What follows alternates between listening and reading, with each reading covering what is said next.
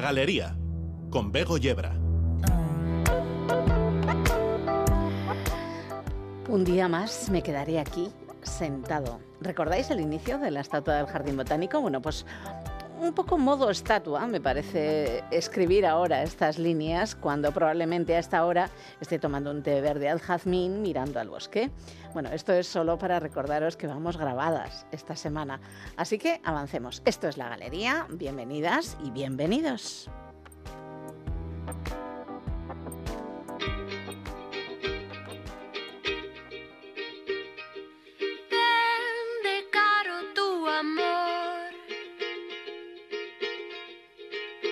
Aventurera. Dale el precio del dolor a tu pasado.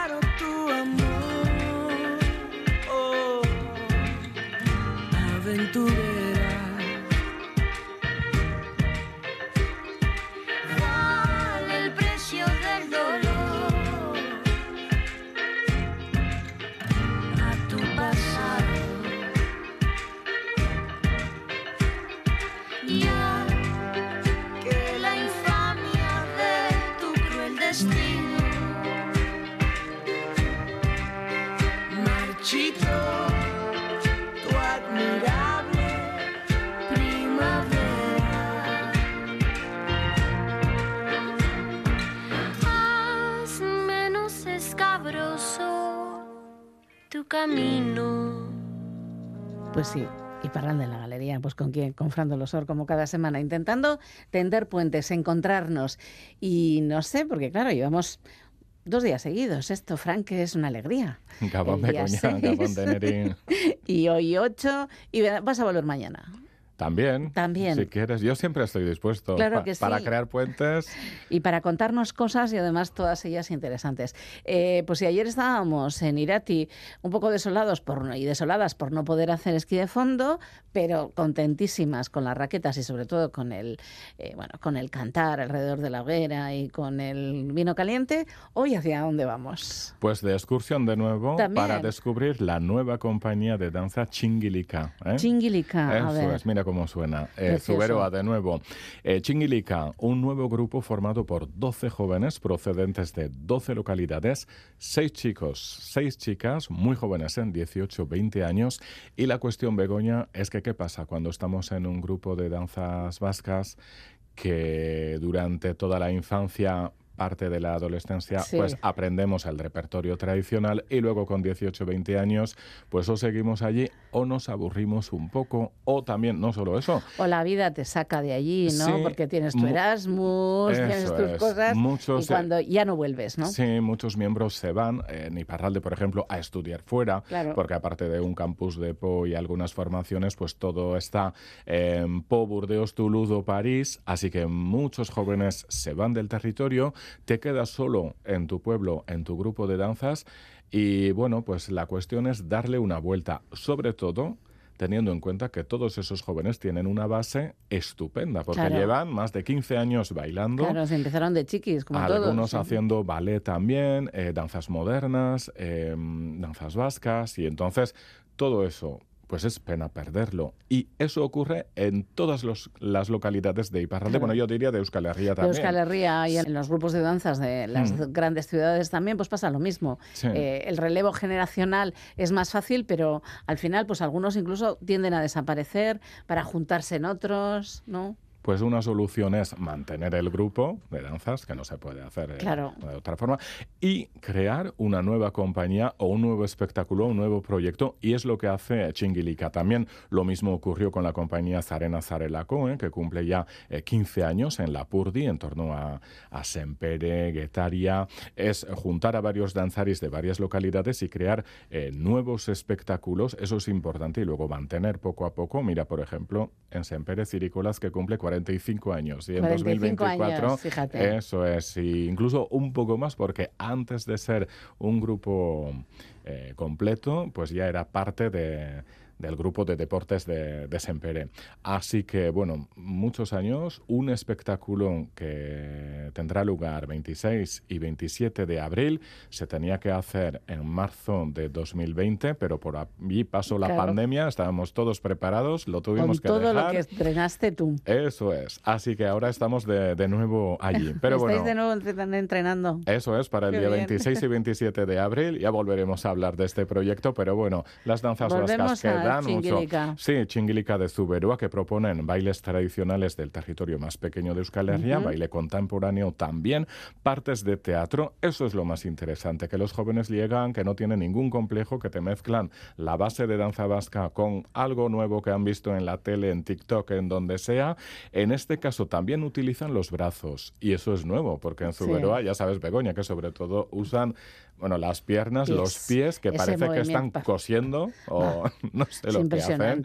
Sí, sobre todo el Samalzain, ¿eh? el caballo que suele ser el mejor danzari del grupo, pero los demás que son, muy buenos también. a mí me encanta la cantinera, el encenari con la con la bandera de, de Zuberoa, el Gatuzain también, con esas manos para arrancar allí las morcillas o todo lo que está preparado de todo lo que haya de cosecha o lo que sea. Así que todos los personajes de la, de la mascarada, pero claro, que ellos bailan sobre todo y únicamente con los pies, con las piernas, se podría decir. Así que, bueno, en este caso en Chinguilica utilizan también los brazos, parte de teatro.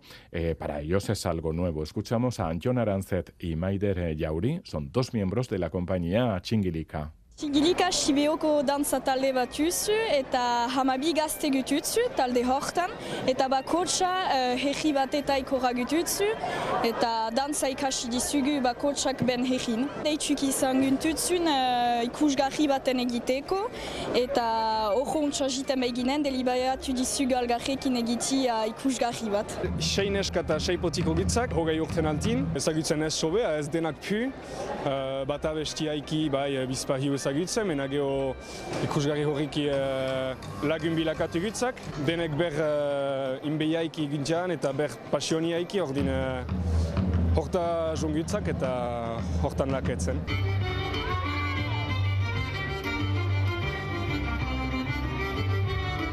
Sibautar dantzaduk uh, principalki, geho badik garraiki da mini bat, publikoa eki joku hanitz, gu hartin uh, joku ebai, Eta antzerki mota batik finalin uh, lehen txinka ikusgarria. Hamar bat emanaldi mantitzugu, Sibeun eta Sibeotik kanpo ebai. Oso untsa pasatu duzu, beti publikoa, enfin, oso, oso untsa izan duzu, hekin eta hola, guekin uh, sostak eta hola, eta izigarri untsa igan duzu.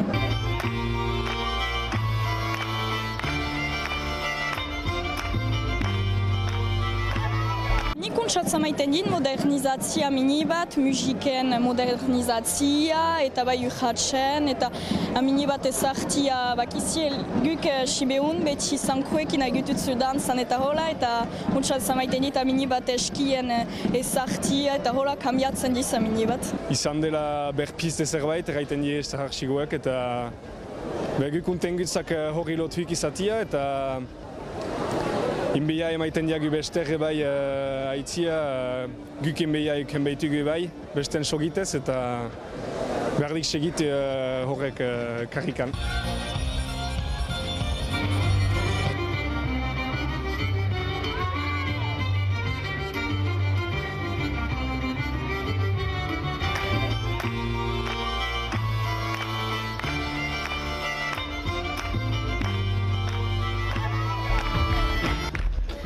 Maravilla. Frank. Oyes hasta el público, ¿eh? ¿Eh? Escuchamos a la gente.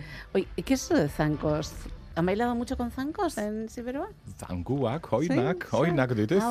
Ah, Los pies, las piernas. Ah. Ah, zangoak. Zango. Ah, sí, la verdad es que es una maravilla hablar con esos jóvenes porque le están dando una vuelta, tienen una creatividad, unas ganas de hacer cosas ningún pudor en decir, bueno, podemos modernizarlo, no pasa nada. Sí, y pasarlo bien, que eso es lo más importante. Lo más importante claro sí, que sí. sí. Y la verdad es que tienen mucho mérito porque, bueno, lo más fácil sería seguir. ¿eh? A veces se oye, bueno, siempre lo hemos hecho así, vamos a seguir así. Pues no, hay que cambiar. Un poco la base ahí la tenemos, que nos encanta. Y además que es, que no lo vas a perder tampoco, o sea, que puedes hacer las dos cosas. ¿no? Exactamente, así que hay días en los que bailarán de forma muy tradicional, y otras veces, claro, es que una chica, un chico con 18 o 20 años, pues tiene, necesitan novedades, hay que hacer. Y el público también, que lo agradece, porque ver siempre lo mismo, claro, nos encanta. Yo nunca me pierdo, por ejemplo, las actuaciones que hacen eh, en Asten Agustilla, en Bilbao, en la Plaza Nueva, pues es una maravilla. Pero claro, de vez en cuando ver una novedad, eh, crean también, claro, aquí en la radio no se ve, pero nuevos em, trajes, también.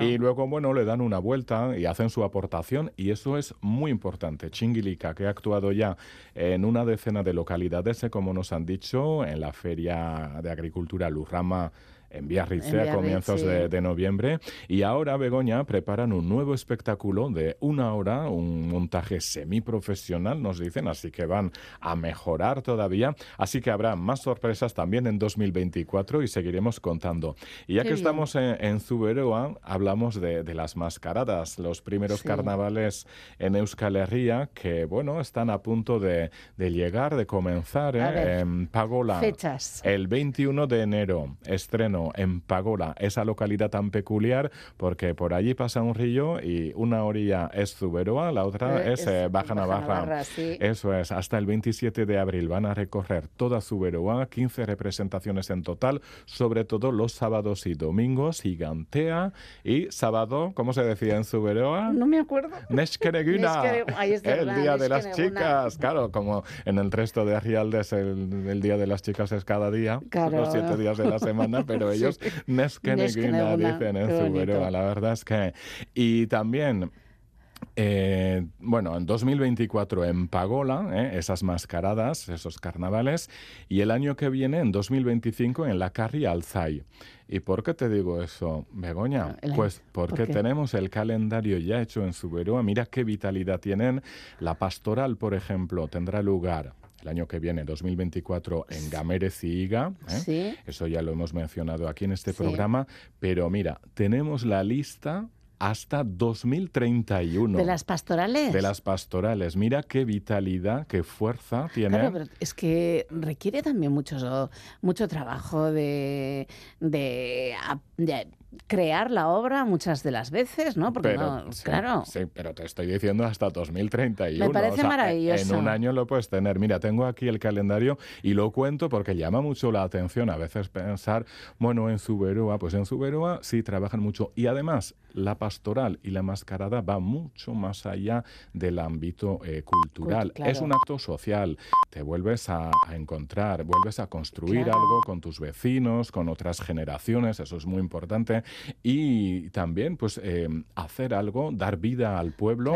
Luego, claro, pasan, hay elecciones o hay proyectos municipales, pues vas juntos porque ya, ya estás trabajando. Eh, eso es muy Es un acto de participación social importantísimo. Sí, y mira, la lista hasta 2031, te lo digo rápidamente. En 2025 en Barcose, 2026 en Shouta, 2027 en Zalguice, el pueblo de, del diablo de Marcel Key, ese campeón ciclista que tenía allí, que falleció hace unos años. 2028 en Altsuriku, 2029 en Aloce, 2030 en Idaucemendi y 2031 en La Carri Alzai. Increíble. La verdad es que llama mucho la atención porque eso yo creo que no ocurre en ningún sitio en Euskal Herria. Eh, yo creo que tampoco. Tener espectáculos hasta... 2031 preparados y pensados. Me parece maravilloso. Hmm. Y ahora, pues eso, tienen tiempo de prepararlos bien. Los que están en 2031 ya pueden estar escribiendo y vamos, va a ser vamos, impresionante. Ya se ha repartido el bacalao, como se dice. Ahora hay que esperar su turno. Imagínate, si eres de otra localidad de Zuberoa, tienes que esperar hasta 2032. Esto bueno, es justo casi al contrario de lo que pasa en las comunidades de vecinos con la presidencia, ah. que estás esperando que no te toque. Aquí te pasa justo todo lo contrario. Pensaba que ibas a hablar del tren de alta velocidad. yo creo que tenemos el calendario de, las pastorales de Zuberoa antes de, que nos llegue, bueno, el tren, ¿no? Bueno, el tren, el tren tiene mucho, muchos detractores en Iparralde, ¿eh? Sí, en la costa sí, en la porque la, la, zona está ya saturada, pero bueno, lo que, lo que plantean es mejorar la vía actual eso se podría hacer, además se debe hacer y luego a ver qué pasa con, con, el resto, que estamos hablando de un proyecto europeo que muchas veces dicen, bueno, eso no pues lo queremos. Para qué parte, claro, claro, está claro, pero bueno, es verdad que, que luego de París, Biarritz o a, a Don Iván Loitzune, pues puedes estar en muy poquito tiempo y todos esos pisos que están vacíos, eh, mm. pues se van a llenar todos los fines de semana, pero no por la gente local, sino por los veraneantes, ¿no? Eso es, lo que habría que hacer es mejorar la vía actual, como decía, y mejorar también las vías para ir hacia Zuberoa o mejorar también las conexiones hacia Egualde hasta Donostia, por lo menos. Y transporte público. Eso es. Que, falta en Iparralde, ¿eh? Sí, sí, están en ello. Eh, mira, un día vamos a hacer un, especial, pero sí, sí, y los atascos, pues vamos a peor. Pero ya hace tiempo que está todo saturado, pero ahora es una pasada. Pues el del Andabaso y yo tenemos una teoría, que si decimos a las 5 de la tarde que hay caravanas en todas las salidas de todos los, entre las 5 y las 6 y media de la tarde, que hay caravanas en todas las salidas de todas las ciudades de Iparralde, mm. damos en el clavo siempre. que no, nos hace falta llamar a tráfico. Ay, mira, el otro día me pasó un tramo que suelo hacer en 20 minutos, mm. me costó más de una hora y media. Pensaba que me iba a dar la vuelta porque no, no se podía más. Bueno, Aparte que tampoco hay tantas vías alternativas. No, ninguna, ninguna, porque en un momento tenemos que pasar todos pues, la, por la misma rotonda. Ese es el problema que tenemos allí, que no ocurre en otros herrialdes. Yo lo veo porque circulo mucho por Guipúzcoa, por Vizcaya, por ejemplo, o bueno, en Álava es distinto, ¿no? Porque con rodear Vitoria ya llegas a otros sitios o tienes eh, la 68 para bajar hasta Logroño, Rioja Alavesa, lo que sea. Bueno, llama mucho la atención. Un día vamos a hacer un especial, pero no solo para hablar del tema, sino que para buscar soluciones y ver eh, qué pasa, porque tenemos que hablar con movilidad de la mancomunidad, con Departamento de Pirinos Atlánticos también, que tienen competencias en eso, en carreteras y, darle una vuelta un poco. A ver, a ver, a ver si empieza a haber ideas. Frank Dolosor, que tengas feliz día y nos encontramos ya. Cuando quieras, No me vengas con historias.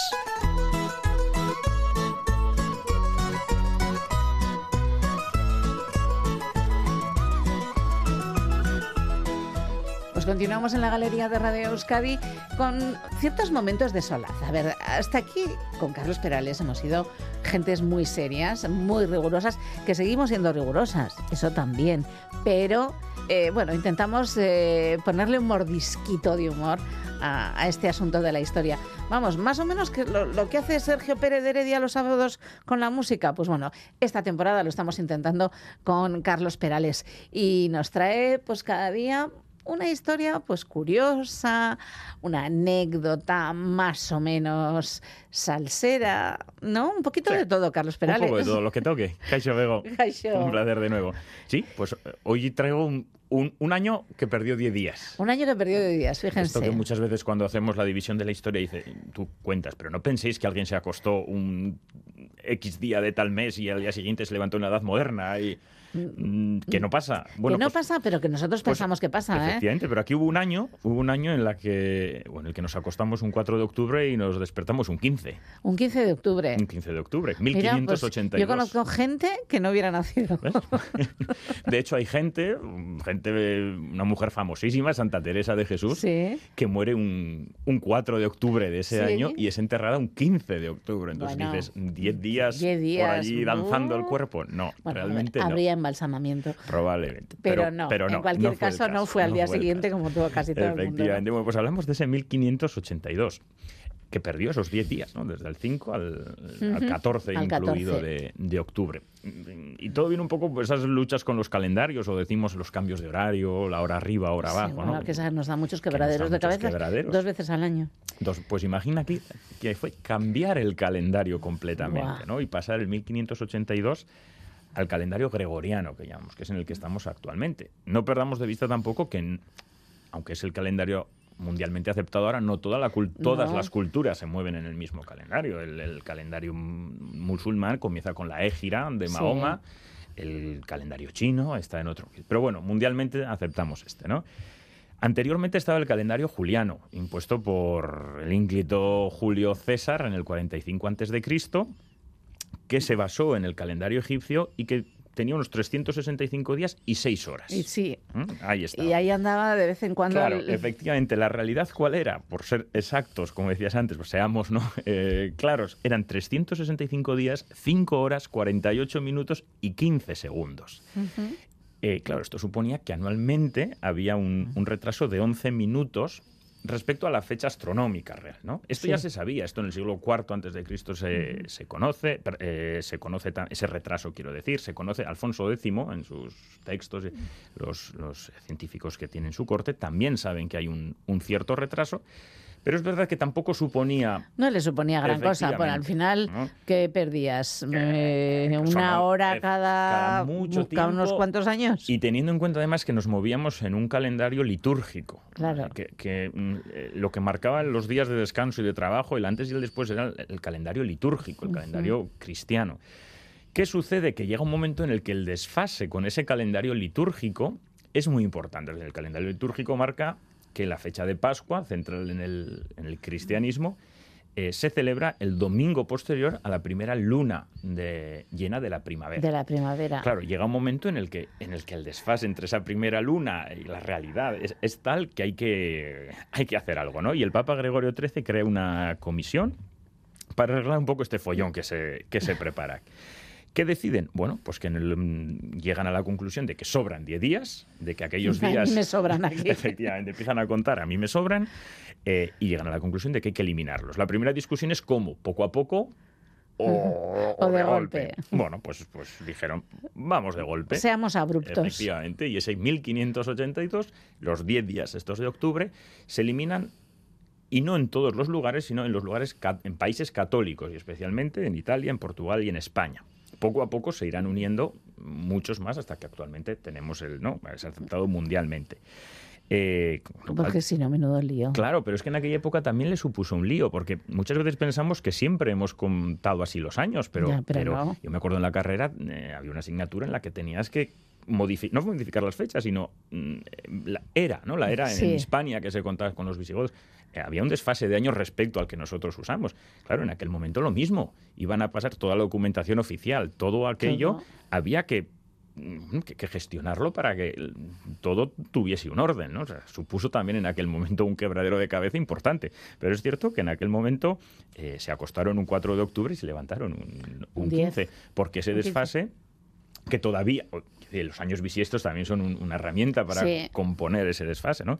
Eh, bueno, había que solucionarlo y la solución del Papa, de su concilio y de los reinos católicos de aquel momento fue Cortar por los Cortar, es decir, que ahora no supone mucho hora arriba, hora abajo, y siempre estamos con la discusión de qué horario nos corresponde. Imagínate cómo estaban los biorritmos de todos eh, aquellos en ese momento. También es verdad que a mucha gente me imagino que le importa. Todavía no estaban inventados, o sea.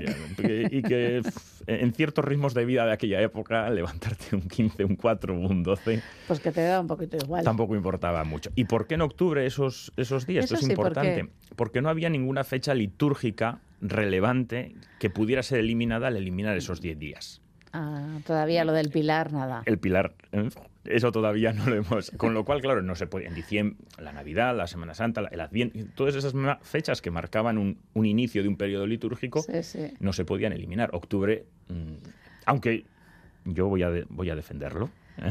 Defiende octubre. Octubre, por la cuenta por que algo, trae. Será por algo. Igual eh, cumpleaños en octubre. Nadie lo sabe. Nadie lo sabe. Eh, octubre, pues bueno, eh, vamos a decir, era el... Es un gran mes. Eso es, un gran mes, aunque nos quitaron 10 días. Bueno, contando que viene después de septiembre, que es el mes. Eh, ¿Por qué Que tengas feliz. Igualmente. el hombre del millón de canciones. Me lo dijo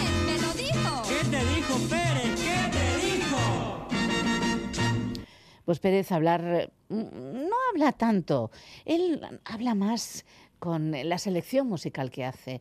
Él nos cuenta su historia, la de la gente de alrededor, nos cuenta el mundo realmente con su selección musical. ¿No es así, Sergio Pérez de Heredia? Así es, Juan, no, lo habría dicho yo mejor.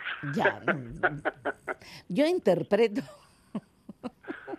tu selección musical e interpreto, pues eso, la profundidad de tu pensamiento, y, todas estas cosas tan importantes que, tú haces y que compartes con nosotras.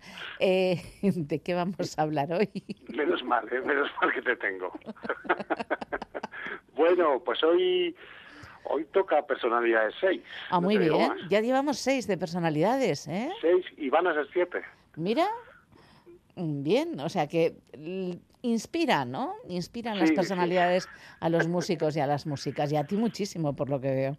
A mí muchísimo. Ya saben que son canciones que incluyen el nombre de una celebridad, una persona, en su título. Vale, bien. ¿Y con quién empezamos? Hoy además es que es personalidades, pero me he ido a, ya sabes que me gusta la subsección de la subsección. Sí, bueno, eso te chifla. O sea, cuando le puedes sacar... Eh, yo estoy convencida de que tus esquemas serán un, un, ramal nuevo, otro nuevo, otro nuevo, otro nuevo, y al final necesitabas 20 hojas a, a la derecha. Exacto, sí, como que bien me conoces. Sí, sí, sí, está claro. No, por las elecciones que haces, fundamentalmente. Sí, sí, bueno, y... Espera, espera. Hoy tocan personalidades con... ¿Con qué? Perfil rockero. Ah, sí, mira. Más o menos, más o menos rockero, sí, sí, rockero, sí. A ver, Puede decir rockero, punk, punk rock, bueno, de todo un poco. Vale. Y comenzamos con... ¿Con quién? Una banda de Logroño Vaya por pura casualidad. ¿Son amigos tuyos? Va, y son mis amigos. Tiene todo el sentido, porque yo creo que mm, el 90% de las bandas que hacen pop en el Estado son amigos tuyos. Hombre, no tanto, pero algunas, algunas hay. Y estas son buenos amigos y una buena banda. Ellos se llaman Mutagénicos. Mutagénicos. Y en su recién estrenado nuevo disco, titulado El Cuarto, que coincide. ¿Con el número? Su cuarto disco. Tampoco se mata en la cabeza. No, la verdad. Han tenido bien hacerme el favor de incluir un tema para esta, mi, su, nuestra subsección de personalidades. Sí. Así que comenzamos hoy con los mutagénicos y les presento su temazo Cruela de Vil.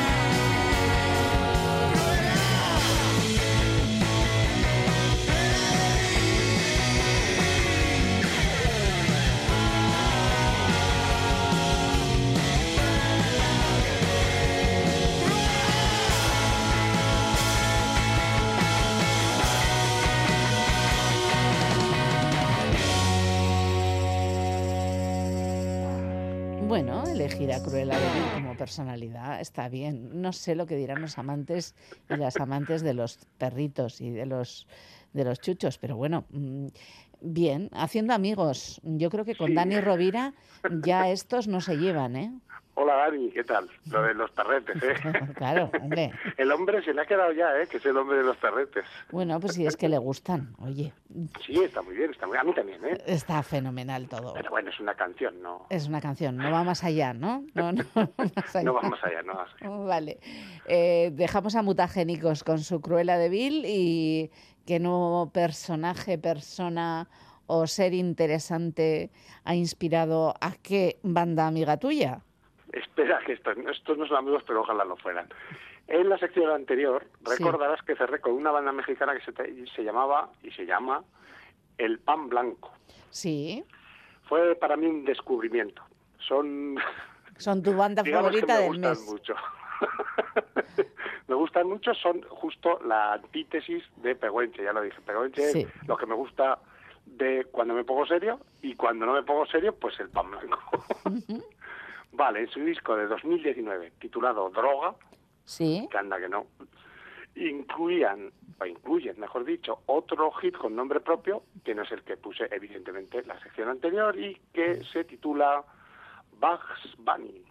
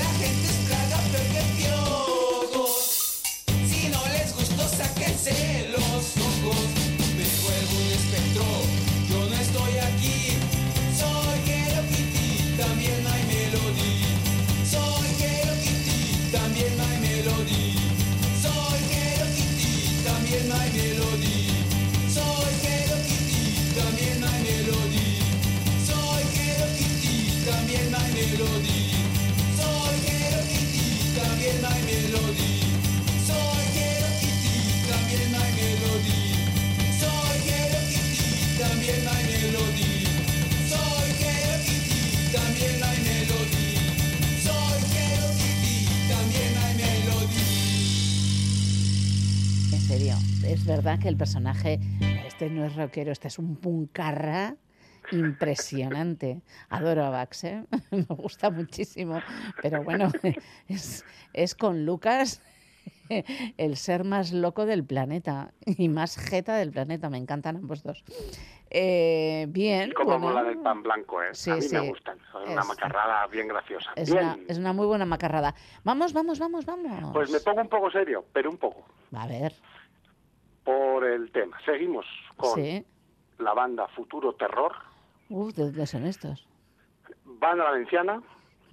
Anunció su separación con su último disco titulado Presente. Vaya. Y que lanzó en octubre de este mismo año 2023 y se separan. Pues bien, decían ellos que ese futuro terror que da, nombre a la banda ya es presente, que da nombre al disco. Y que entonces no tiene mucho sentido seguir. Porque ya ven que esa distopía que ellos tenían en la cabeza o que les guiaba, pues ya es la actualidad.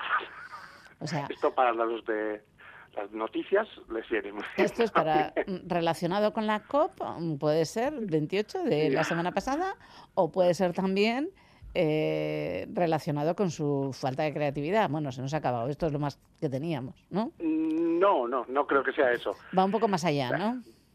vaya, vaya usted a saber. Pero eso sí es una pena porque tenían temas muy buenos, eh, como este tema que traigo que se llama Leoncio Badía. ¿Y qué me preguntarás? ¿Quién era? ¿Quién era Leoncio Badía? Sí. Era dicho. Pues Leoncio Badía fue, a su pesar, enterrador de Paterna entre el 39 y el 45. Ya las fechas te van dando pistas. Sí, Su historia es muy triste, evidentemente, y bastante interesante. Y bueno, y tiene un punto de, bueno, de, pues de historia, ¿no? La historia que le tocó vivir a este hombre. Dejo de hablar. Y escuchamos. Leoncio Badía, escuchamos el tema.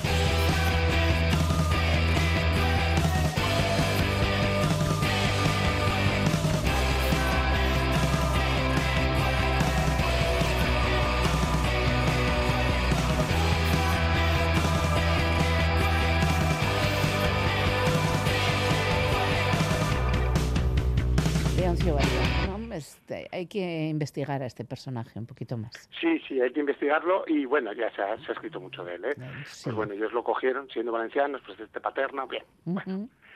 Eh, bien, bien, muy bien. que me ponía un poco serio, pues ya me dejo de poner. Ya se te quita la tontería, ¿no? Y vuelves a tus. sí. A tu raíz. Y acabamos hoy con la banda Vecinos. Sí. Me hace mucha gracia. Nada tiene que ver con aquella serie de vecinos, sino que, que, también era muy divertida. Sí, estos dos eran vecinos de verdad. Y se juntaron, bueno, son una banda catalana y en su disco siempre saludaban, que me encanta el título. A mí también. De 2023, hoy estoy súper actual, ¿eh? Sí, sí, me estás impresionando. Pues en su disco incluyen varias canciones indicadas para mis propósitos de esta sección de personalidades. Pero hoy cierro con una canción con apellidos de futbolistas. Ah, vale. Ya sabes lo que yo controlo de fútbol. Eh, más o menos lo mismo que yo. Lo he tenido que mirar. Es una canción dedicada a dos jugadores del Deportivo de La Coruña. Y con esto cerramos hoy, ya ves tú. ¿Qué te parece? Pues un planazo. Pues eh, que usted lo disfrute. Nos encontramos el sábado. Pues ya, dejamos a vecinos ya Valerón Tristán. Buena semana. Agur. Agur. Han inventado la inteligencia artificial. Te la voy a implantar, te la voy a implantar. Así seguro que combina con tu personalidad.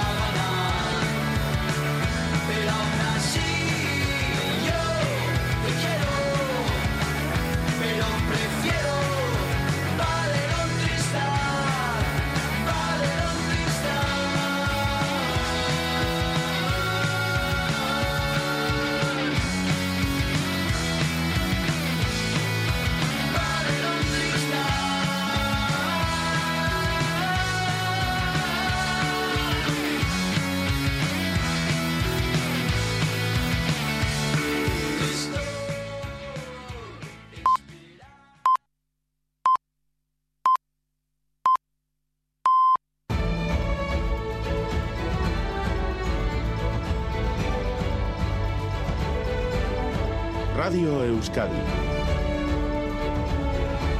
Servicios informativos. Gabón, las noticias de las 9 a esta hora está previsto que el Consejo de Seguridad de las Naciones Unidas vote su apoyo o no a un alto al fuego inmediato en la franja de Gaza. Estados Unidos ya ha declarado que no va a respaldarlo. Durante su alocución en el Consejo de Seguridad de la ONU, el embajador adjunto estadounidense ante Naciones Unidas, Robert Wood, ha señalado que el alto al fuego no supondría una paz duradera. Insistía que esto no es lo que jamás está buscando, tampoco la solución de los dos estados. We do not support calls for an immediate ceasefire. This would only plant the seeds for the next war. Por su parte, Josep Borrell, alto representante de la Unión Europea para Asuntos Exteriores, ha llamado este viernes a los miembros del Consejo de Seguridad de la ONU a abstenerse de usar su veto ante las atrocidades masivas que se están registrando en la franja. Borrell instaba a los miembros del Consejo de Seguridad a cumplir con su responsabilidad, actuar además absteniéndose a utilizar ese veto ante atrocidades masivas. Aboga además por adoptar urgentemente medidas decisivas contra el genocidio. Un genocidio que ha sido denunciado también este viernes desde Guernica, desde la misma plaza que fue bombardeada el 26 de abril de 1937. Allí hoy, 86 años después y convocados por la iniciativa popular Guernica Palestina, más de 3.000 personas han formado un gran mosaico que ha recreado la bandera palestina. En el acto, el Bercholari John Maya pedía decir no al genocidio. Desde Guernica, convertida ya en símbolo universal de la paz, decimos al mundo no a la deshumanización del ser humano, todos somos mundo, todos somos seres humanos, todos merecemos un lugar en el mundo, no al olvido, no al genocidio, Y en Donostia, cientos de personas se han concentrado esta tarde en recuerdo a Hitor Zabaleta, el hincho de la Real Sociedad que fue asesinado tras ser apuñalado en el pecho por un ultra del Atlético de Madrid, unos hechos que ocurrieron tal día como hoy hace 25 años. Convocados por Bulchada Churi Urdin, entre los asistentes una petición que lo que le ocurrió a Aitor no vuelva a suceder y que las aficiones puedan sentirse seguras al acudir a un campo de fútbol. Es un acto que a muchos nos remueve, que nos duele, que, que volvemos a vivir situaciones que vivimos absolutamente desagradables. Gogoratu behar duguna hau ez dela gertatu behar sekula inoz. Ez kapuful baten, ez kalian, elian, ez inoz. Segurtasunekin jun behar gala partidota eta seguru sentitzu behar gala. Eo zein erritza juten ganean partiduak ikustea. Hori ez dela kirola. Y la actualidad deportiva de la jornada que a esta hora pasa por el baloncesto. John Zubieta, Gabón. Hola, Gabón. Hablamos de baloncesto porque desde las ocho y media el Vasconia se mide en el Bues Arena a la Estrella Roja en la decimotercera jornada de la Euroliga. Raúl Pando, Gabón. Gabón John buscando la octava eh, victoria en la competición eh, continental desde el principio por delante el conjunto Gasteiztarra. Está acertadísimo en el eh, triple, nueve ya para el equipo de Ivanovic con prácticamente un 60% de acierto, 11 puntos Howard, 8 Marinkovic los mejores en el equipo azulgrana Estamos a 5.45 para llegar al descanso largo. 39 Basconia, 30 Estrella Roja. Y también se está jugando el partido de balonmano que enfrenta a la Naitasuna frente al Benidorm con el resultado momentáneo de 20-19. Estamos en el minuto 46. En pelota, un apunte, la victoria por 22-17 de Lordi Rezusta ante Artola e Imaz en la tercera jornada del Campeonato Manista de Parejas que se ha celebrado en el Natano Donostierra. Es que ricasco, John. Y en cuanto al tráfico hasta ahora, sin incidencias a destacar, tranquilidad en la red viaria, si lo confirman el Departamento de Seguridad del Gobierno Vasco y el Gobierno de Navarra. Las 9 y casi 4 minutos. Más noticias en una hora, ya cada momento en itv.eus y la aplicación daitebe albisteak.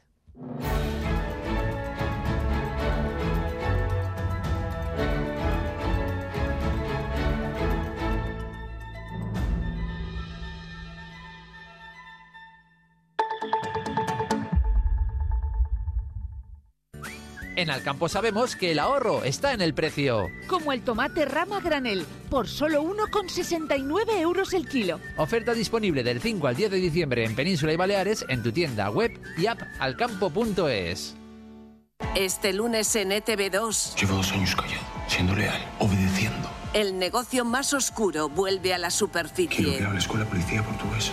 Operación Marea Negra 2. Para ir justo lo que necesitamos. Un gusano que reviente la organización desde dentro. Este lunes por la noche en ETV2. Y el lunes 18, el desenlace. Radio Euskadi. Compartimos lo que somos.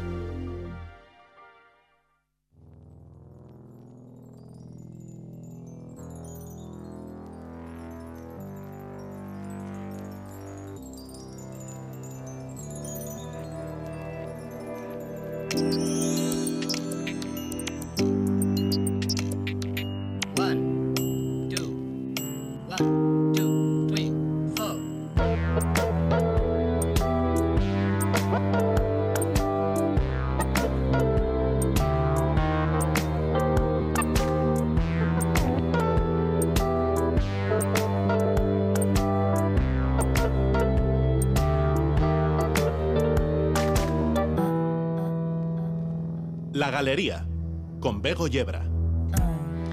¿Qué me decís de la mujer que vamos a escuchar? Me encanta su voz, su manera de cantar, su forma de enfrentarse a cada tema.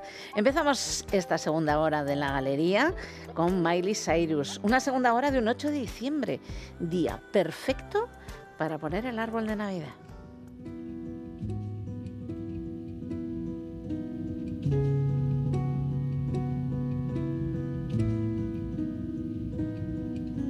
Truth is bulletproof, there's no fooling you. I don't dress the same. Me and who you say I was yesterday have gone our separate ways. Left my living fast somewhere in the past, cause that's for chasing cars. Turns out open bars lead to broken hearts and going way too far.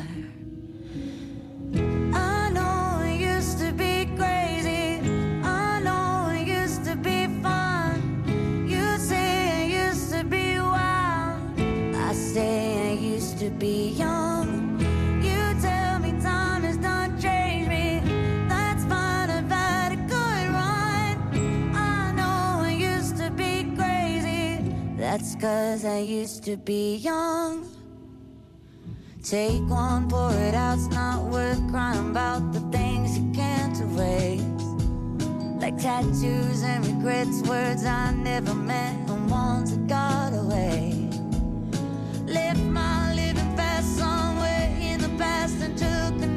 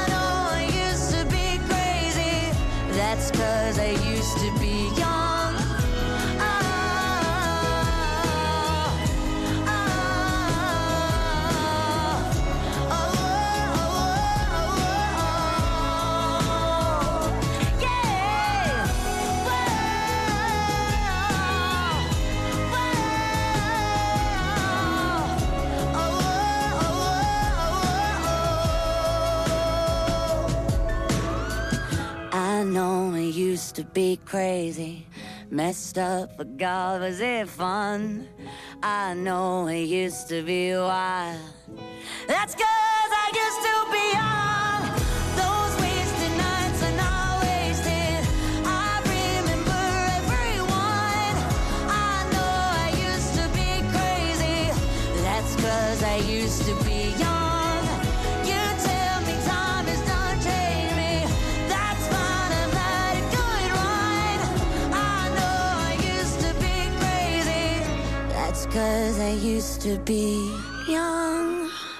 En nuestro espacio para la reflexión, de la mano de la coordinadora de ONGs de desarrollo de Euskadi, hoy es Mundubat quien nos lleva a Palestina. La voz la pone Yone Bilbao, responsable de comunicación de Mundubat. Liebe Palästina, o großer Zionismen.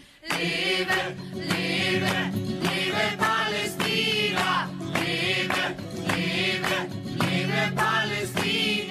Las acciones genocidas que sufre el pueblo palestino desde hace más de mes y medio se insertan en un proceso histórico de continuas vulneraciones de derechos humanos que han quedado impunes. Impunidad que alimenta la consolidación de un régimen de apartheid y colonialismo de ocupación. Es un sistema que impide a las víctimas buscar reparación ante las graves vulneraciones de derechos que sufren. Por eso es imprescindible que busquemos caminos de justicia y que rompamos con el ciclo de la impunidad.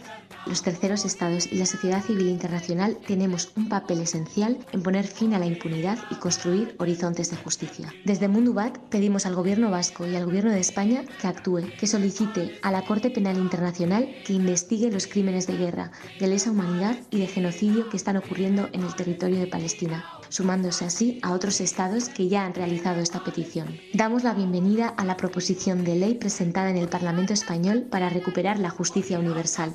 Esperamos que los grupos políticos del Parlamento agilicen y faciliten este proceso legislativo que permitirá a los tribunales españoles actuar ante los crímenes contra la humanidad cometidos en Palestina. Solicitamos también al Gobierno español, al Gobierno vasco y al resto de instituciones públicas que pongan en marcha un embargo de armas de doble vía con Israel, impongan sanciones a Israel mientras se mantenga el actual régimen de colonialismo y apartheid, que implementen políticas de cooperación internacional y ayuda humanitaria para proteger a la población civil y fortalecer a las organizaciones de la sociedad civil palestina. Mundu batetik Euskal Gizarte osoari dei egiten diogu mobilizaziora. Ez gara geldituko, ez gara isilduko Palestina libre izan arte. Bizkabe fria Land. Från imperialismen.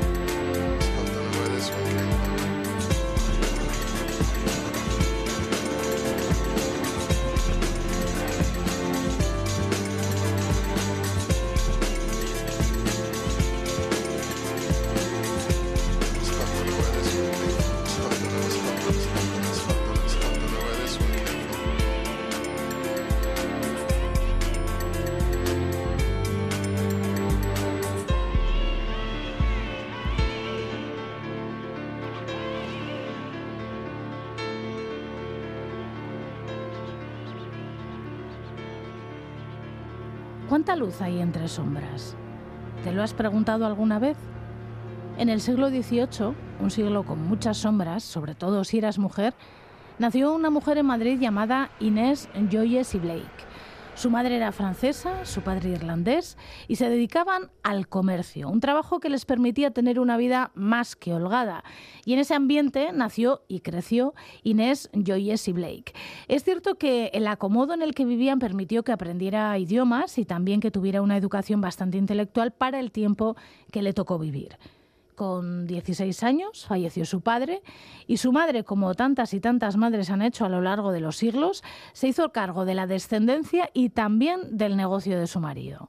Con ese ejemplo creció y se empoderó, de alguna manera al menos, Inés Joyce Blake pero sin exagerar, ¿eh? que estamos en el siglo XVIII y las mujeres siguen siendo moneda de cambio para la prosperidad económica de familias pudientes o simplemente personas de segunda para procrear y mantener casas y vidas. Así que planificaron y concertaron su matrimonio. No sé muy bien si tuvo un matrimonio agradable, si sufrió mucho, si fue feliz, la casaron con un pariente de su madre, Agustín Blake, y tras la boda los dos se fueron a vivir a Andalucía, a Málaga concretamente. Él se dedicaba a los negocios y al comercio, un mundo que Inés Joyce y Blake conocía perfectamente porque había sido el escenario de su vida. Resulta que tuvieron cinco hijos y cuatro hijas, nueve en total. Esto seguramente sí que tuvo que ser duro incluso para ella. Se hizo famosa por supuesto en la medida que una mujer en el siglo XVIII podía hacerse famosa, por traducir El príncipe de Abisinia, Curiosamente, esta traducción casi fue una excusa para la publicación de un manifiesto que parece ser que ella escribió para sus cuatro hijas, en principio. El prólogo de esta traducción, en forma de carta, ofrece recomendaciones absolutamente revolucionarias para entonces, como decimos, a sus hijas. Una clara apología de la liberación de la mujer, en 30 páginas, escritas en primera persona, entre las cosas que dice, dice cosas como esta. No puedo sufrir con paciencia el ridículo papel que generalmente hacemos las mujeres en el mundo, unas veces idolatradas como deidades y otras despreciadas aún de hombres que tienen fama de sabios. Somos queridas, aborrecidas, alabadas, vituperadas, celebradas, respetadas, despreciadas y censuradas. Es cierto que con el paso del tiempo, personas que han analizado este escrito dicen, con cierta lógica, que el texto tiene ecos del texto de otra mujer de su época, de Mary Wollstonecraft, y de su vindicación de los derechos de las mujeres. Dice más cosas. Yo quisiera, desde lo alto de algún monte donde fuera posible que me oyesen todas, darles un consejo. Oíd mujeres, les diría, no os apoquéis. Vuestras almas son iguales a las del sexo que os quiere tiranizar. Respetaos vosotras mismas y os respetarán. Amaos unas a otras. Conoced que vuestro verdadero mérito no consiste solo en una cara bonita. Manifestadles que sois amantes de vuestro sexo, que podéis pasar las horas unas con otras en varias ocupaciones y conversaciones sin echarlos de menos. Inés Joyce y Blake no tuvo mucho éxito con su texto entonces. Curiosamente, dicen que publicó algunos anuncios en diarios de su época informando de la apología de las mujeres, de este texto que escribió en la traducción. Pero poco se sabe de su vida, de ella, de lo que sus hijas aprendieron con esta madre y con este texto, de lo que las mujeres de alrededor de aquella época aprendieron ella también se quedó viuda como su madre, con 51 años, y ella también se hizo cargo de los negocios de su marido y de sus cinco hijos y cuatro hijas, nueve en total. Apenas quedan rastros de su existencia, tan solo palabras, fuertes y claras para sus hijas, para las mujeres de su época y para sus descendientes. Territorio cómic.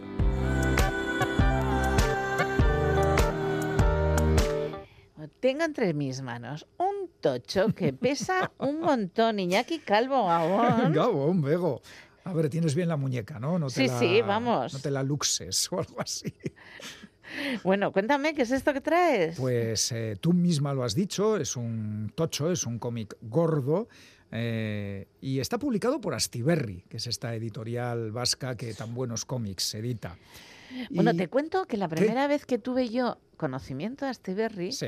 fue hace un montón de años. Va a cumplir 30. Sí, sí, pero un montón de años porque, fíjate, qué curiosidad, ¿eh? Sí. Eh, estaba yo en Barcelona y conocí a un muchacho que estaba estudiando Bellas Artes, que le rechiflaban los cómics, y su sueño era trabajar para una nueva editorial vasca que se llamaba Astiberri y que era buenísima, buenísima. Buenísima, buenísima. Y esto, pero te digo, hace ya, sí, sí, sí, pues igual veintitantos años. Es ¿eh? que Astiberri tiene un nombre muy alto, muy alto en el escalafón de las editoriales de cómics. Sí, sí, pero bueno, ¿Eh? te, te digo que, era, que era un chavalillo que estaba estudiando en ese momento Bellas Artes y que su sueño era trabajar para, Para Astiberri. Bueno, Fíjate.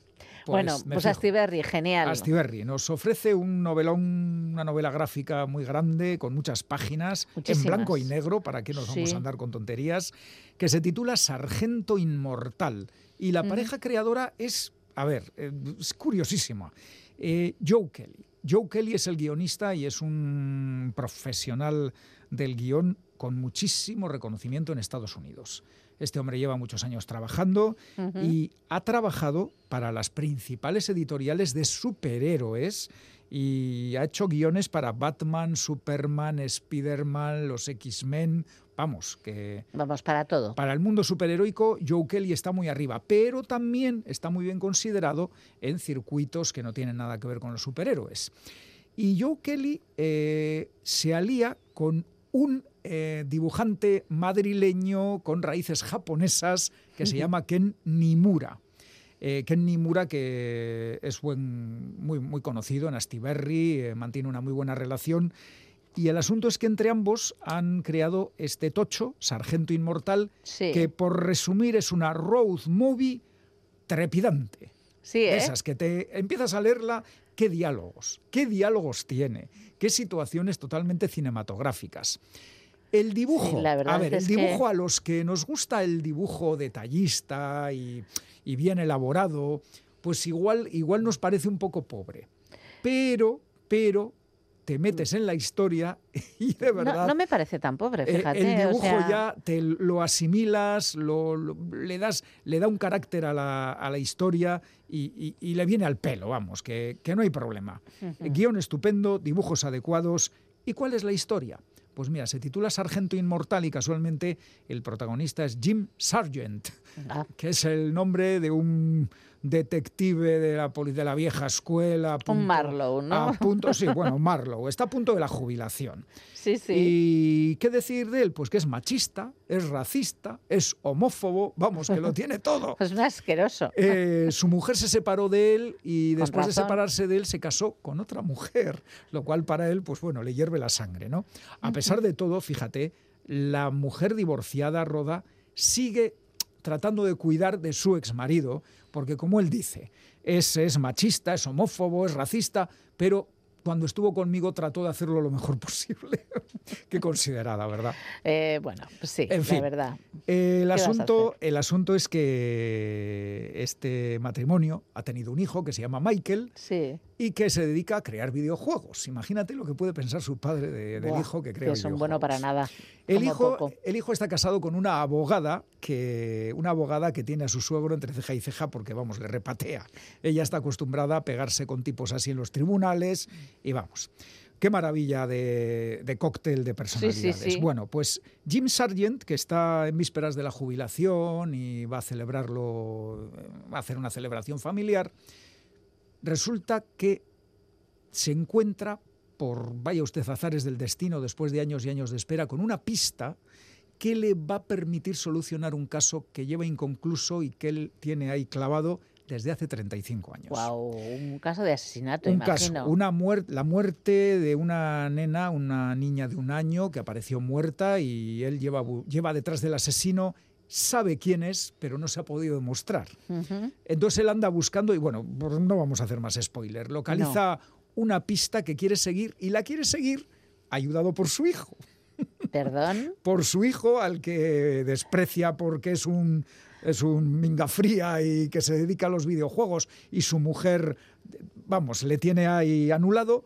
Bueno, pues necesito tu ayuda, hijo. ¿Qué dices, papá? Pero tú sí. Y le casi casi le arrastra para que le siga en una road movie, que es lo que es la, Sí. el cómic, en busca del asesino de aquella niñita de un año. Y de verdad, que es que los diálogos son maravillosos, tienen una ironía. eh, te clavan unos puñales verbales ahí porque se echan unas indirectas directísimas. Directísimas, ¿no? El padre, el hijo, la nuera, la ex. Bueno, es maravilloso. Y el resultado, pues que son cuatrocientas y pico páginas y cuando empiezas y lo terminas dices, uy, ya está. Ya está. Hombre, la verdad es que es tocho, pero bueno, las viñetas hay algunas que son muy grandes, Sí. o sea que tampoco es Sí, esto mm, un tocho con viñetitas pequeñas, pequeñas y mm, bueno, muchísimo texto. Esto es un Es entretenidísimo. Es una horita y Por- media. Por, resumir, una, hori- una horita. En una horita te lo lees, pero ¿cómo te lo pasas? ¿Cómo te diviertes con este señor, el Jim Sargent, que es, es un auténtico tiparraco, pero bueno, le ves, le ves la parte buena a pesar de todo. Bueno, Que sí, que sí, es verdad. Bueno, la ¿eh? encontraremos. Bueno, de momento mm, intenta mm, Sí. esclarecer un caso. Exactamente. Que eso también está muy bien. Por cierto, un datito sobre Joe Kelly y Ken Nimura, que ya han trabajado antes juntos, ¿Juntos? y crearon una novela gráfica titulada Soy una matagigantes. Ah, Y esa tuvo mucho éxito, ganó el premio Eisner al mejor cómic juvenil en 2010. ¿Te acuerdas que, hemos sí, hablado hemos de otro hablado premio de. Eisner? me acuerdo juvenil, perfectamente de, la, de la maldición La de la sal, maldición de la creo sal, que era. eso es. Sí, sí. Pues este es del año 2010 y atención porque en 2012 le dieron a Soy una mata gigantes el Premio Internacional de Manga, que es un galardón japonés que reconoce a los mejores mangakas extranjeros. Extranjeros. En este caso Ken Nimura. ¿eh? Y le dieron ese premio. ¿Qué contaba esa historia? También recomendable, ¿por qué no? Eh, pues es la historia de una niña llamada Bárbara que es capaz de ver seres mágicos que nadie ve. Hadas, faunos, duendes, gigantes, y ella sabe que los gigantes van a atacar y a destruir a la humanidad. Y se prepara para ello, pero claro, como le tienen por bicho raro, nadie le cree. Nadie le cree. Pues esa es la, la historia de Soy una mata gigantes. Soy Pero una bueno, mata gigantes. Soy una mata gigantes es anterior a lo que hoy, de lo que hoy estamos hablando. Sargento Inmortal, de Joe Kelly y Ken Nimura, publicado por Astiberri. Qué buen rato os vais a pasar leyéndolo. Pues sí, como casi siempre.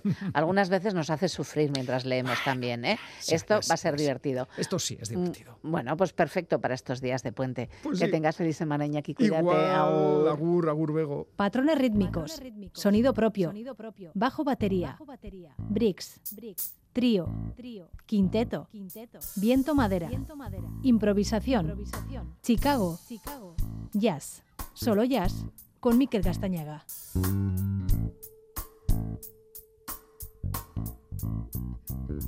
Decimos que solo jazz, pero nada más y nada menos que con Miquel Gastañaga, pues lo que hay es mucho jazz. ¿Cómo estás, Miquel? Gabón Bego, pues encantado de estar aquí de nuevo y efectivamente hay mucho donde indagar. Pues claro que sí. Y donde indagar, además, estamos en modo resumen, ¿no? Llega el mes de diciembre y todos ponemos, nos ponemos así a pensar qué es lo que más nos ha gustado. Spotify te ha mandado una lista diciéndote, esta es la canción que más te ha gustado de este año, o por lo menos que más veces has escuchado. Sí, sí. Eh, ¿Cuánto esas- sabe el algoritmo de nosotros? Eh? Buah, a mí no me ha llegado todavía y estoy un poco tensa. Igual es que eh, puede ser información confidencial, ¿no? Es como... Eh, no lo sé, pero ya me gustaría, porque además es que he tenido la sensación de que este año he encontrado mucha música que no conocía, nueva y que, que me ha gustado mucho y he estado en modo adolescente preolímpico, ¿no sabes? Estos que están en bucle escuchando una siempre, canción siempre descubrimos cosas nuevas. muchísimas horas, pues eh, no me ha llegado todavía y tengo yo ganas de que me llegue, pero bueno. eh, Vamos a hacer nosotros también, eso, el ¿no? repaso, vamos a hacer el claro, del repaso de lo mejor 2023. del año, claro que sí. Y como ha habido mucho, muchas novedades en el mundo del jazz, pues esto nos va, nos va a llevar dos programas. Vamos a, entre hoy y mañana, lo repasamos así Ah, un vale, poquito lo que ha sido las últimas novedades del año. Vale, planazo, vale. Pues empezamos con la primera, Sí. que me imagino que será una de las que más te ha gustado. Pues bueno, ya verás. A Eh. A, mí me gustan todas, por eso las he traído Ya. aquí. no te voy a decir cuál me ha gustado más. Pero esta es, una, esta es buena, ya verás. Eh, Sí. Esto es lo último, el último lanzamiento de una colección. Es una colección que se llama Jazz is Dead, el jazz está muerto, ese es el nombre de la colección, y llevan ya sacados 18 lanzamientos, 18, 18 discos. discos. Digamos. Pero solamente desde 2020, ¿eh? o sea, en los últimos tres años o cuatro han sacado eh, ya 18 álbumes. Sí. Y estos son dos músicos, eh, Phil Ranelin y Wendell Harrison, que se dedican a esto. Ellos son productores y, y, bueno, se dedican a sacar del olvido a, a músicos que, que aparentemente eh, estaban, pues eso, muertos, pero no muertos físicamente, sino como olvidados del panorama musical. Y decir, no, no, oye, cuidado porque estos músicos son muy interesantes y hay que todavía pueden sacar un disco y pueden, pueden estar en, el, en la palestra, ¿no? En el mundillo. Sí. Eh, entonces, este, esta edición de, que ha salido eh, recientemente, eh, pues, mm, bueno, eh, pone en relieve a estos, a estos dos músicos, ¿vale? A Phil Ranlin y a Wendell Harrison, trombón y saxo. Bueno, la, la crítica ha dicho de ellos que, que, bueno, que merecía la pena hacer esto porque son eh, cimientos del, del pasado y tenemos que poner en relieve sus contribuciones, ¿no? Y bueno, pues todavía tienen, tienen eh, mucha tela que cortar, digamos, ¿no? La canción se llama Fire in Detroit, Incendio en Detroit, Sí. y bueno, a ver qué tal te suena. Es una novedad del 2023.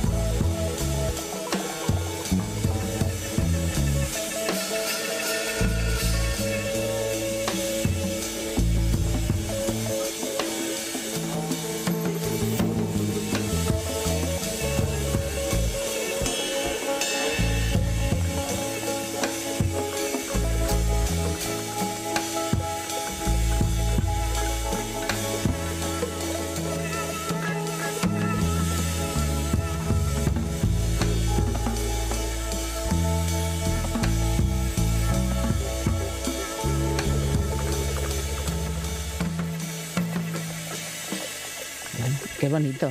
Sí, pues como que le, le da su importancia, ¿no? Que, Claro. Oye, esta gente no ha desaparecido del todo. Tiene esa ironía en el título de la colección, Jazz is Dead, pero... Pero no. Que no, que, Pero no, que- están aquí. Están vivos y, coleando. Y todavía tienen muchas cosas que contarnos y muchas cosas que ofrecer. Ah, Exacto. pues me parece guay la idea, ¿eh? la verdad. Mm, se puede extender a un montón de cosas más. Vale, pues más lanzamientos. Otro lanzamiento del 2023. Este salió en septiembre. Es el último disco de un solista, de Joshua Redman, saxofonista Sí. tenor. A mí me gusta mucho. Eh, el disco lo ha publicado con Blue Note y es el, el disco 16 de su carrera. Mm, casualmente, o no sé si, si es una nueva inquietud de Joshua Redman, es la primera vez, es el primer álbum en el que hay partes cantadas, hay canciones con voz. Ah. Eh, todos los demás son exclusivamente instrumentales. Eh, y en este disco en concreto, pues en algunas canciones participa una, una cantante, Gabriel Cabasa.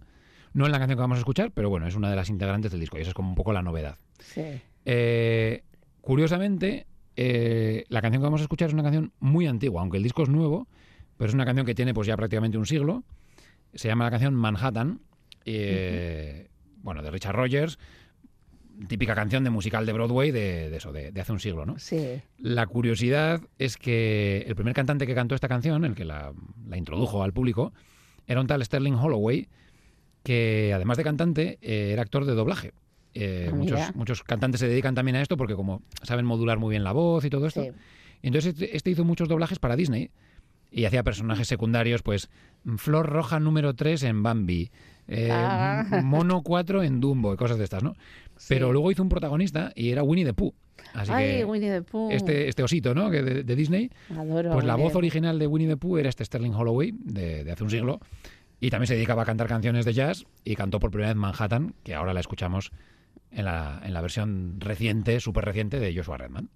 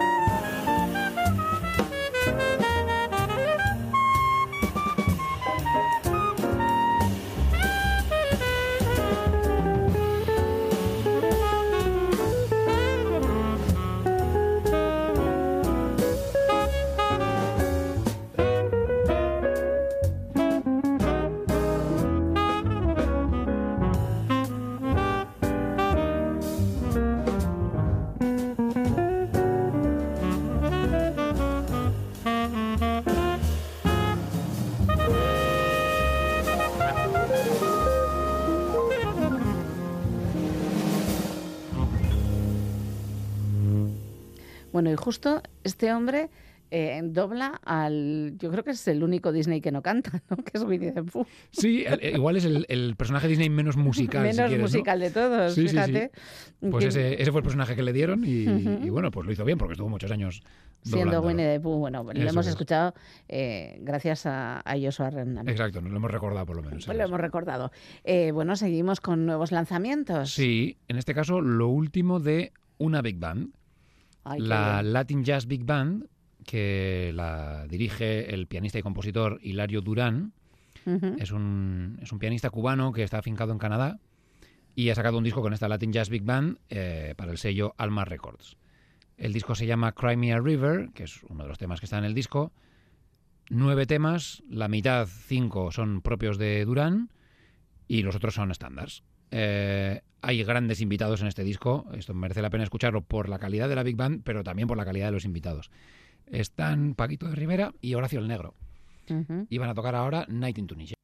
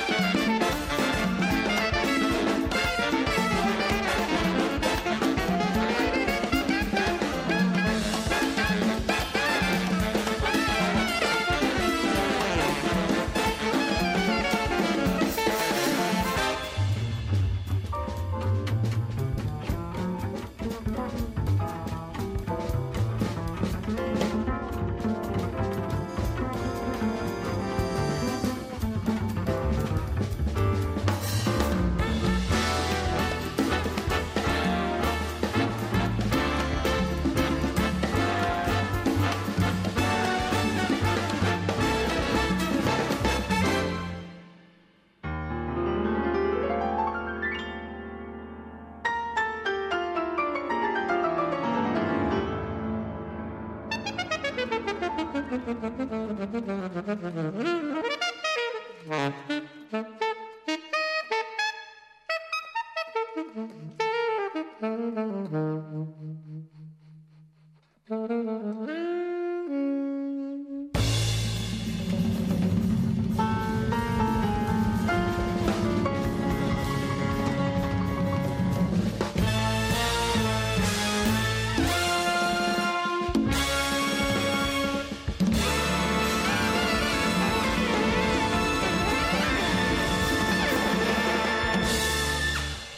estándar maravilloso.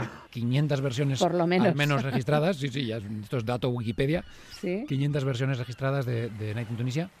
Y bueno, pues esta es la 501, eh, que es en versión Latin Jazz Big Band, siempre pues con esa potencia ¿no? y, y ese ritmazo eh, latino. Sí, maravilloso.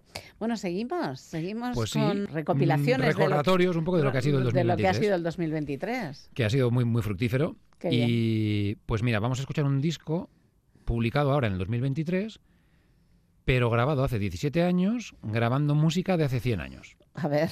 O sea, es reciente en cuanto a que no se ha podido escuchar hasta el 2023, pero es música que ya, que ya existía, ¿no? Eh, ¿Qué disco es? Pues es el último disco de Winton Marsalis, que él en un concierto en el 2006 grabó los temas en directo y eso pues quedó ahí grabado desde el 2006, ha pasado 17 años en un cajón y hasta ahora pues no han podido publicarlo. ¿Cómo fue el concierto? ¿De qué iba ese concierto? Pues era un homenaje de los conjuntos Hot Five y Hot Seven de Louis Armstrong de los años 20. Por eso digo que es música de hace un siglo, ¿no? Es la música que Louis Armstrong hacía hace un siglo, en los principios de su carrera, digamos. Tenía estos quintetos y septetos y Marsalis quiso como homenajear y contribuir ¿no? a, a esa A la leyenda. a la leyenda de, de Armstrong, re- mm, haciendo con esos mismos arreglos y con, con esas mismas formaciones de quinteto y septeto un concierto. Pero se le ocurrió darle al botón rojo de rec antes de hacer el concierto y bueno, eso quedó ahí almacenado. ¿no? Sí. Y luego, pues, han tenido ahora a bien el, el publicarlo. Bueno, el, Eh, el cómo ha tardado tanto también tiene que ser interesante, ¿no? Sí, a veces es por temas técnicos, ¿no? De que la, la grabación original no estaba muy bien y han tardado 17 años en retocarla, aunque eso es mucho tiempo para un retoque técnico. Eso parece. Y a veces también por un tema mm, burocrático de que el sello discográfico no le conviene que lo saques hasta que pase no sé qué otro lanzamiento, que bueno. Y pandemias mediantes y demás, pues al final se ha retrasado hasta el 2023. Bueno, pero habemos disco. Ahora sí, ahora sí se puede escuchar y, y disfrutar eh, este último disco de, de Wynton Marsalis. Marsalis. También con, con colaboraciones muy, muy interesantes. A mí me gusta mucho el, el pianista, eh, Jonathan Batiste. Y tenemos aquí una colaboración de banjo también en, la, en estos conjuntos de, de quinteto y septeto, que era, bueno, pues como, como típico, ¿no? De, de la época esta de hace un siglo de Louis Armstrong. La canción compuesta por Louis Armstrong es Potato Head Blues.